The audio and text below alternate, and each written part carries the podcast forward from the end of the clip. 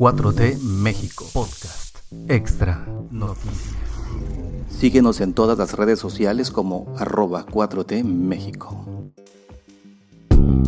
miércoles 16 de marzo de 2022 y este es el podcast de noticias de 4T México. En este podcast que puedes seguir donde tú quieras, podrás encontrar las noticias como estas y también podrás encontrar todas las participaciones del presidente López Obrador en cualquier lado, todo en audio para que lo descargues y te lo lleves a donde quieras. Puedes escucharlo en Spotify, puedes escucharlo en Apple Podcasts, Google Podcasts, etcétera, etcétera. Y si nos sigues en Facebook, arroba 4T México, o facebook.com diagonal 4T México.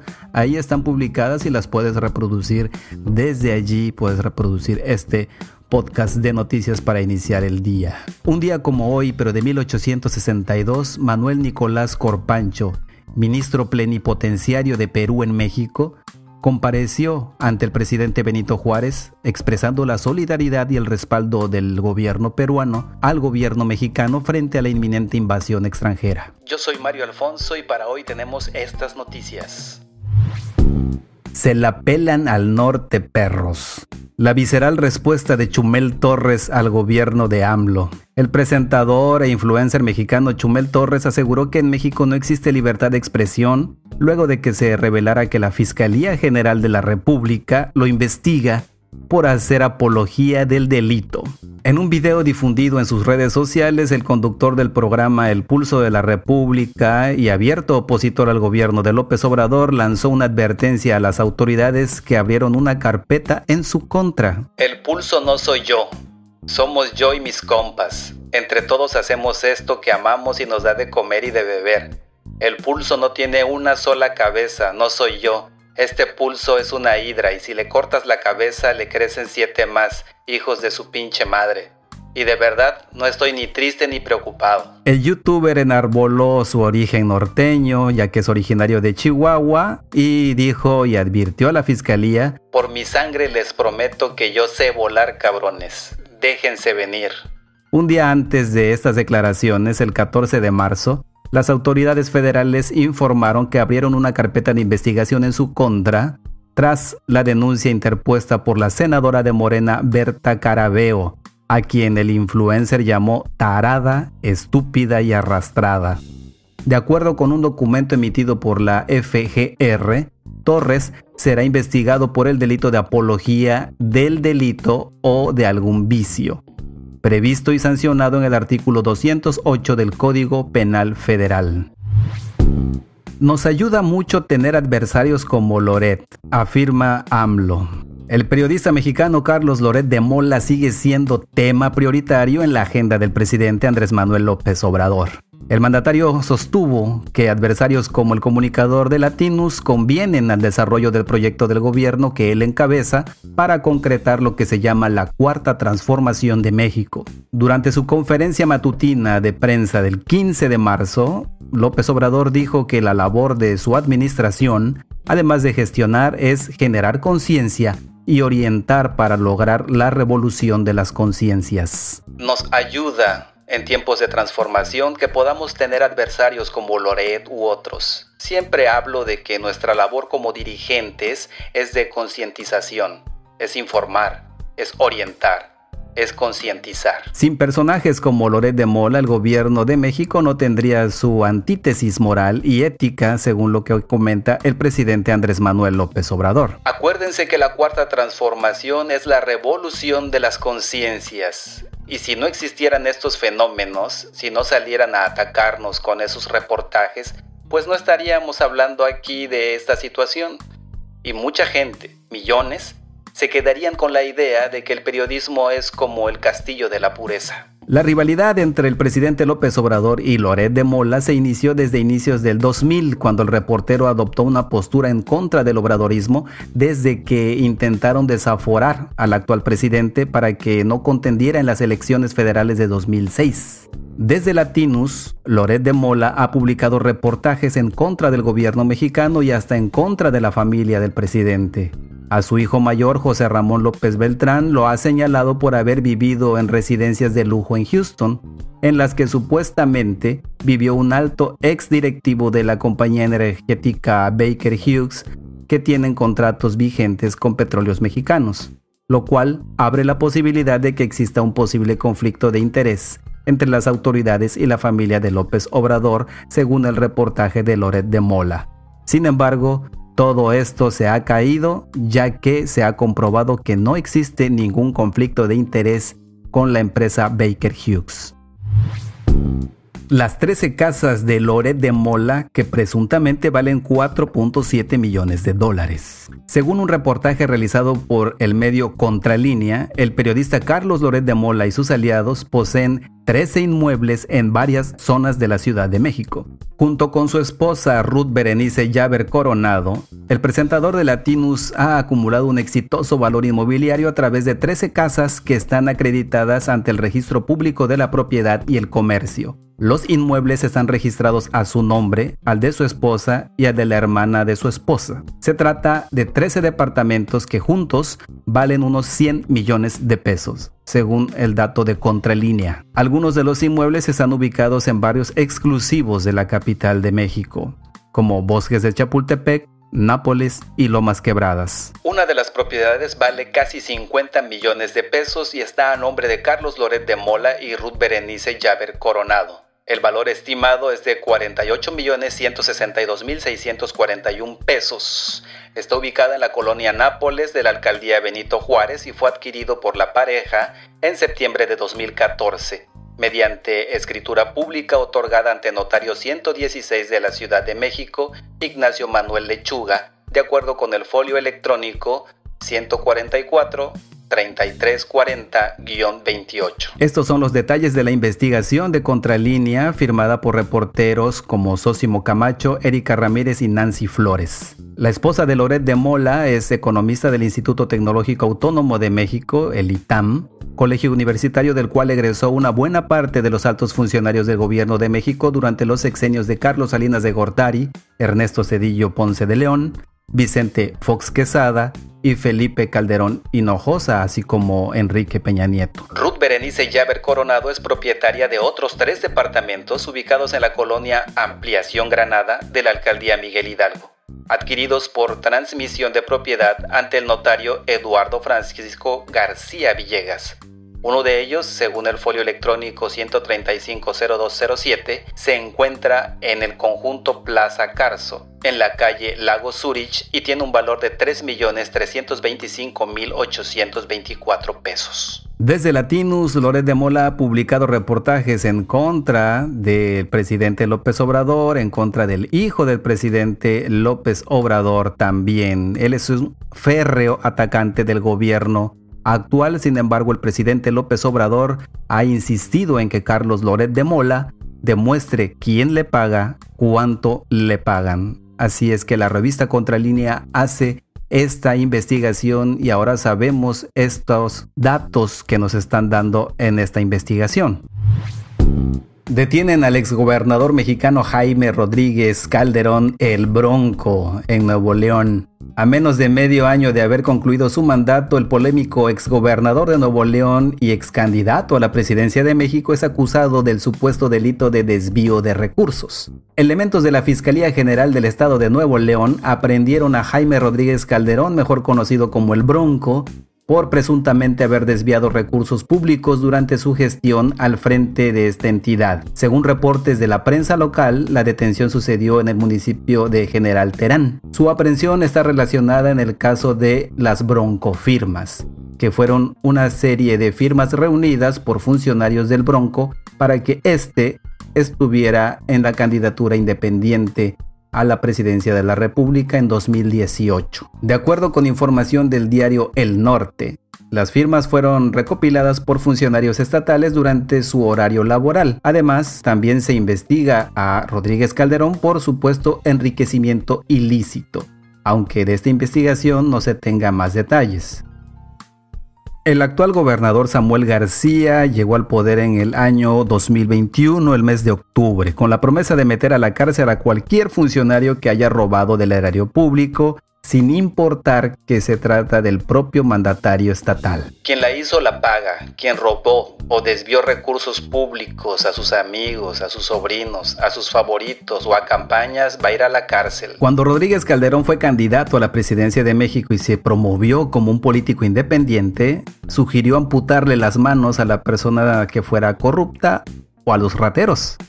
Esa fue una de las propuestas de campaña más controversiales.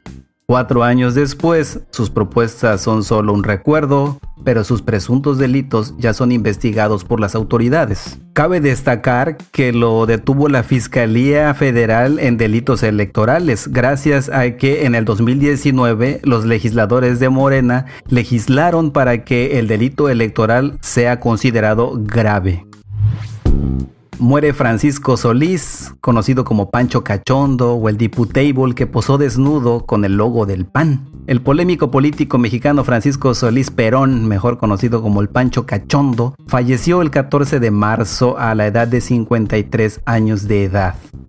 A través de su página oficial de Facebook se confirmó la muerte del exdiputado panista sin precisar los detalles. No obstante, de acuerdo con fuentes consultadas como el periódico El Universal, el fallecimiento estuvo relacionado a complicaciones por el COVID-19.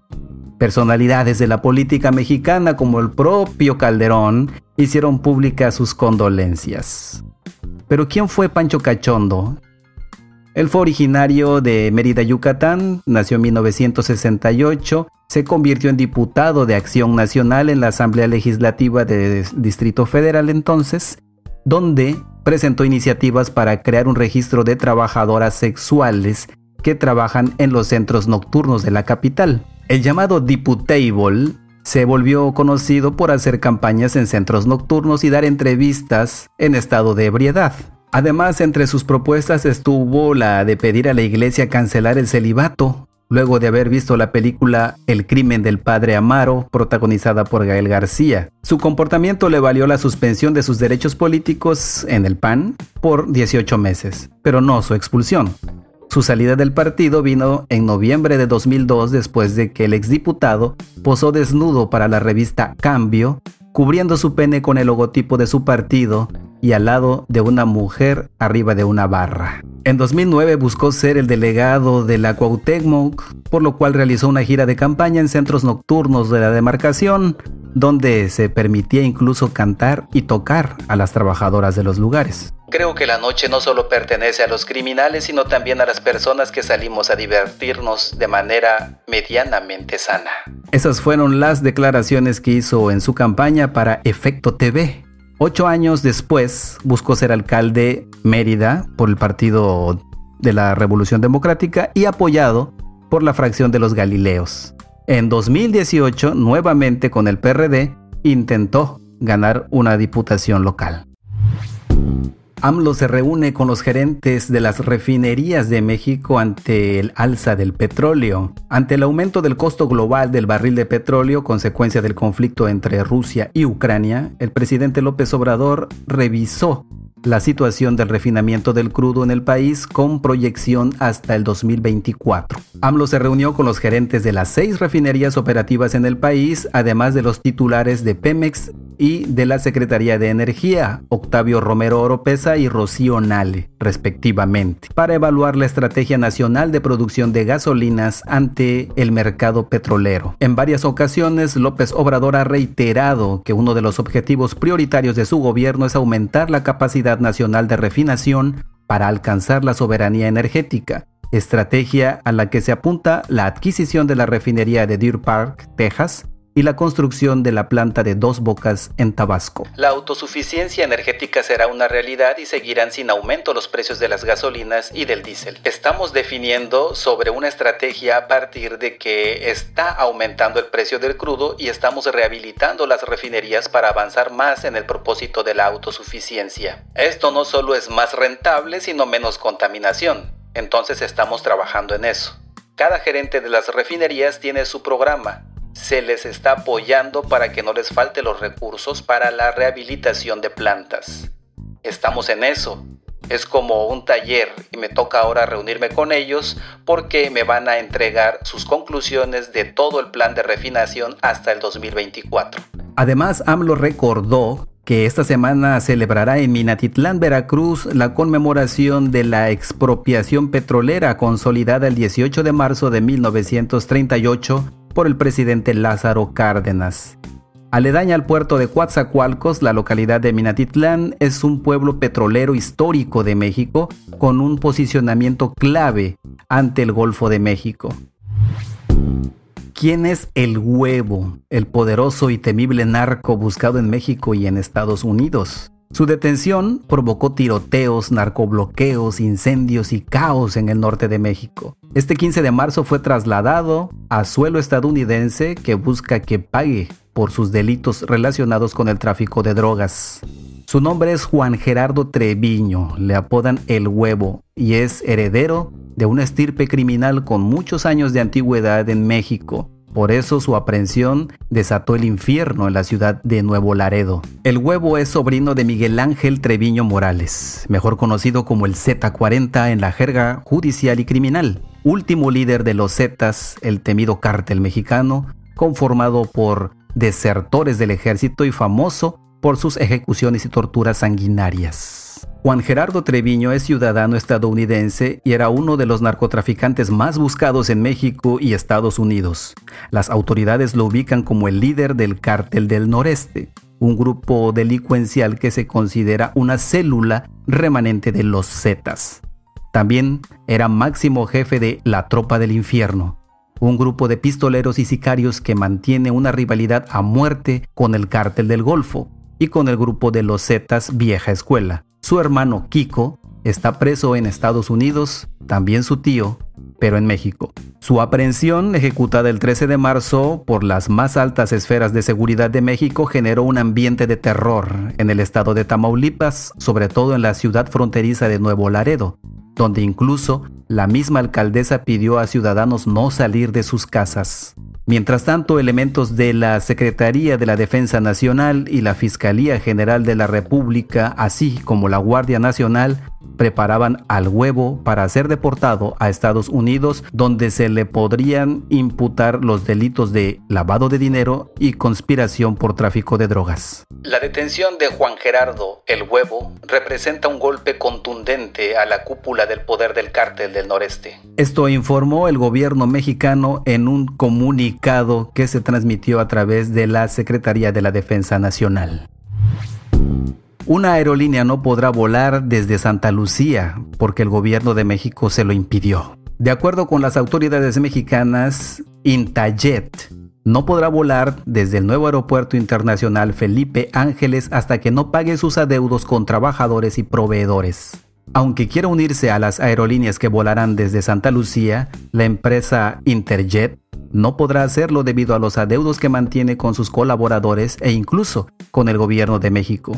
Las autoridades no obstaculizarán el regreso de la empresa, lo cierto es que no le permitirán el acceso a la nueva terminal hasta que cubra sus pasivos que suman más de 40 mil millones de pesos. Seamos muy claros, ¿quieren operar?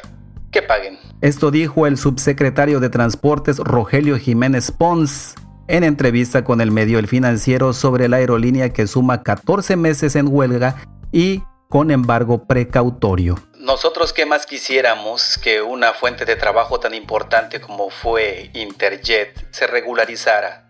Pero hay que ser claros, mientras ellos no salgan objetivamente de su precaria situación económica y no cumplan con sus pagos, no van a poder volar. Le deban a ASA hasta no ver, no creer. Desde el Aeropuerto Internacional Felipe Ángeles, a partir de su inauguración el 21 de marzo próximo, volarán cuatro aerolíneas: Volaris, Viva Aerobús, Aeroméxico y Conviasa.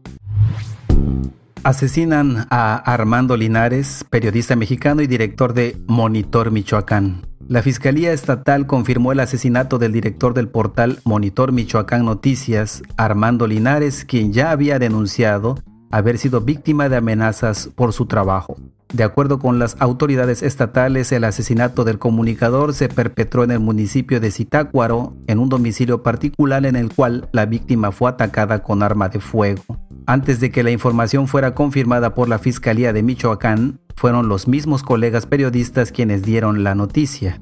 Hasta el momento, Monitor Michoacán Noticias no ha emitido declaración alguna sobre el ataque en contra de su director, aunque en horas previas reportó un atentado con arma de fuego también en Zitácuaro. Armando Linares fue quien denunció el asesinato de Roberto Toledo, ejecutado afuera de su domicilio el pasado 31 de enero, y quien también colaboraba como auxiliar de despacho en dicho medio. Antes del asesinato de Roberto Toledo, Armando Linares ya había denunciado que su equipo había recibido amenazas del crimen organizado por exponer presuntos actos de corrupción del exfiscal regional de Zitácuaro, Francisco Herrera Franco. En un primer video, el comunicador aseguró que ya había notificado a las autoridades federales sobre las amenazas para que fueran considerando el mecanismo de protección a periodistas. Según sus propias declaraciones, su solicitud sí estaba siendo atendida. No obstante, días después de este material ocurrió el homicidio de Toledo, el cual fue informado por el propio Linares, quien reiteró que su equipo estaba bajo amenaza. Así las cosas con Monitor Michoacán. Exhibir corrupciones de gobiernos corruptos y funcionarios y políticos corruptos el día de hoy nos llevó a la muerte de uno de nuestros compañeros. Esto reconoció el periodista con su voz entrecortada. El tuit clasista de una escritora mexicana que desató la furia en las redes. La escritora mexicana Ángeles Mastreta desató la furia en redes sociales luego de criticar un sonido típico de la Ciudad de México, el cual calificó como la tiranía del ruido. Este desafinar es el que pasa al menos tres veces diarias por nuestras calles. Esto es lo que publicó la escritora en su cuenta de Twitter con una imagen donde se leen las partituras del popular sonido en el que se oferta a comprar fierro viejo. Se compran colchones, refrigeradores, estufas, lavadoras, algo de fierro viejo que venda. Tras el mensaje de Mastreta, los usuarios de las redes sociales recordaron que comprar fierro viejo es un trabajo que ejercen varias personas para ganarse la vida. El comentario de la escritora fue tachado de clasista por la mayoría de los usuarios de Twitter, quienes además señalaron errores en la partitura compartida por la intelectual. La tiranía tiene que ganarse la vida, señora. Eso le contestó José Guadalupe Ríos. Además, Juan Omar Fierro le dijo, se compran quejas rancias, clasistas, adjetivos baratos y discursos muy viejos que vendan.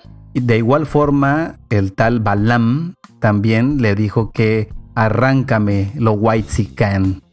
Y así, usuarios de las redes sociales desfilaron para desacreditar el tweet clasista de Ángeles Mastreta. Estas fueron las noticias para el día de hoy, miércoles 16 de marzo de 2022. Agradeciendo que reproduzcan este podcast, que se suscriban a este podcast y que nos sigan en las redes sociales como arroba 4T México. Ahí en Facebook estamos un poquito más activos, ahí nos pueden encontrar y ahí mismo si lo usan desde un dispositivo móvil, ya sea una tableta o un teléfono inteligente, podrán reproducir el podcast sin interferir en su navegación. Pero si prefieren, pueden descargarlo en Spotify, lo descargan cuando estén en su red Después lo pueden escuchar en el camino totalmente gratis sin gastar sus datos. Puede ser Spotify, puede ser Apple Podcast, Google Podcast o en cualquier otro lugar donde ustedes escuchen sus podcasts. Ahí estamos. Muchas gracias. Por favor, compártanlo para llegar así a más gente con noticias verdaderas. Porque recuerden que lo que digo aquí siempre es verdad. Este podcast fue publicado por 4T México. Producido por Mario Alfonso. No olvides seguirnos en todas las redes sociales como arroba 4T México.